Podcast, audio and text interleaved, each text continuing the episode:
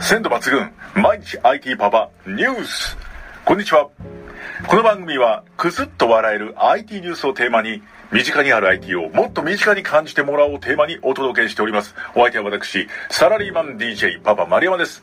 都内の IT 企業に勤めるエンジニアと営業の間、プリセールスという仕事をしております。主な領域はコンタクトセンターでございます。そして、小学生の娘2人、ボイミとシーコもパーソナリティとして活躍中、音声発信家族でございます。そんな家族、プレミアムリスナーも募集しておりますので、月額200円でプレミアムリスナー限定の配信が聞けたり、限定のイベントを開催したり、ぜひあなたもパパっ子になってみませんか？さあ、そしてパパ丸山の代名詞といえばメガネということなんですが、今回はこのメガネの最新のデバイス、スマートグラス、こちらをお届けしていきたいと思います。まるでミッションインパッシブル、軽量スマートグラスをローンチします。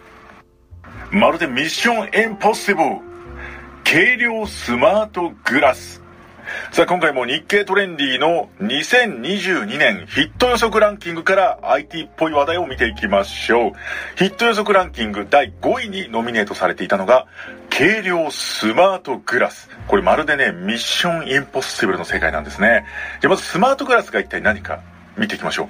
スマートグラスとは、メガネ型のボディに様々な機能を搭載したウェアラブル機器です。まあ、体に取り付ける機器ということですね。で、これ、特徴はですね、私がかけている視力を矯正するようなメガネと違いますので、視力は矯正しません。その代わり、あの、画面に、このガラスの部分に翻訳したテキストを表示したり、またですね、ハンズフリー、手を使わないで移動中に音楽の再生をしたりということができるようになります。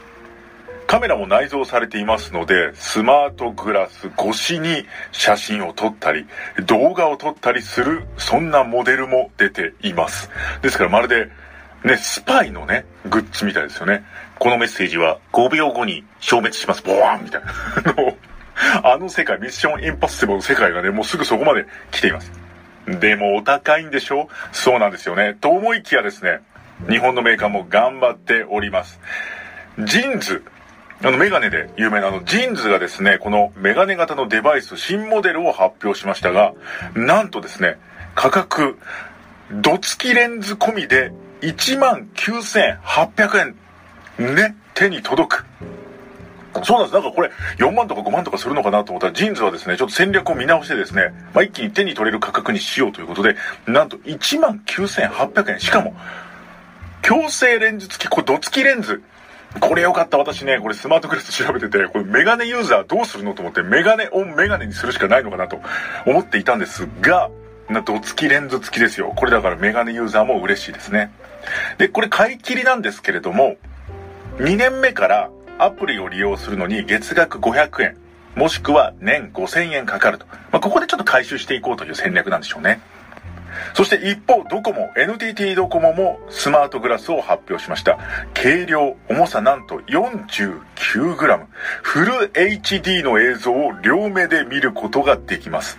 このスマートグラス世界最軽量ということで NTT ドコモ発表しております。こちらはまだ試作段階なので、まあ、販売価格は未定となっております。が、まあ、もうね、すぐ目に目に届くじゃないんですね。手に届く、ね、っていう段階まで来ておりますので、このスパイのような未来の世界が迫っておりますので、これ、ヒット予測にもありますしね、この2022年、この軽量なスマートグラスがどれぐらい流行るのか、注目ですね。こういうね、新しいものには目がねえんですよ。皆様、今ですね、急遽撮っておりまして、あと5分で、えっと、もう家から出て学校に行くんですけど、今日は本当に大事な日でご報告したいことがありまして、そう、今日は野口英世の誕生日ですそうです。皆様覚えているでしょうが、今日は野口英世の誕生日です。なので今日は盛大にお祝いしましょうということでですね、それでですね、あの、どうしてこんなにお祝いしているかというとですね、知らない方のためにお話ししたいと思うんですけど、私は野口英世がすごく好きなんです。そう、私は歴史が好きで、電気にハマったきっかけが5年生の時に、国語で電気を読もうというのがありまして、私はそれで手に取ったのが野口英世です。運命っていうやつです。それで野口英世は、この、もう、すごいんですよ。今日この日に天才が生まれたんです。そう。野口秀夫。秀夫野口が生まれました。そう。今日は天才が生まれた日。素敵な人が生まれた日。もうその、今天国にいるんですけどね。その天国にいる野口秀夫に届くように、野口秀夫さん、お誕生日おめでとうございますと、まあ、あの、出勤とか、お仕事行く方とか、お仕事始める、あの、今からもうパソコンと目向き合ってるよっていう方も、あ、野口秀夫さん誕生日おめでとうございますって言っていただけると、野口秀夫さんも、私も嬉しい、私もすごく嬉しいので、ぜひ皆さんそれをやってから仕事、勉強しましょう。おめでとうございます。なので今日は家帰ったら、野口秀夫パーティーをしようと思います。ということで、そろそろ学校に行く時間なので、えー、学校の友達にも 言いたいと思います。ねえねえ、今日って何の日だと思う？忘れてないよねそう、今日は野口秀夫の誕生日だよ。って言いたいと思います。ということで、皆さん、野口秀夫の誕生日、ハッピーバースデーあの人来るかな？毎朝、このカフェで会うあの人に、この番組を伝えたいんだ。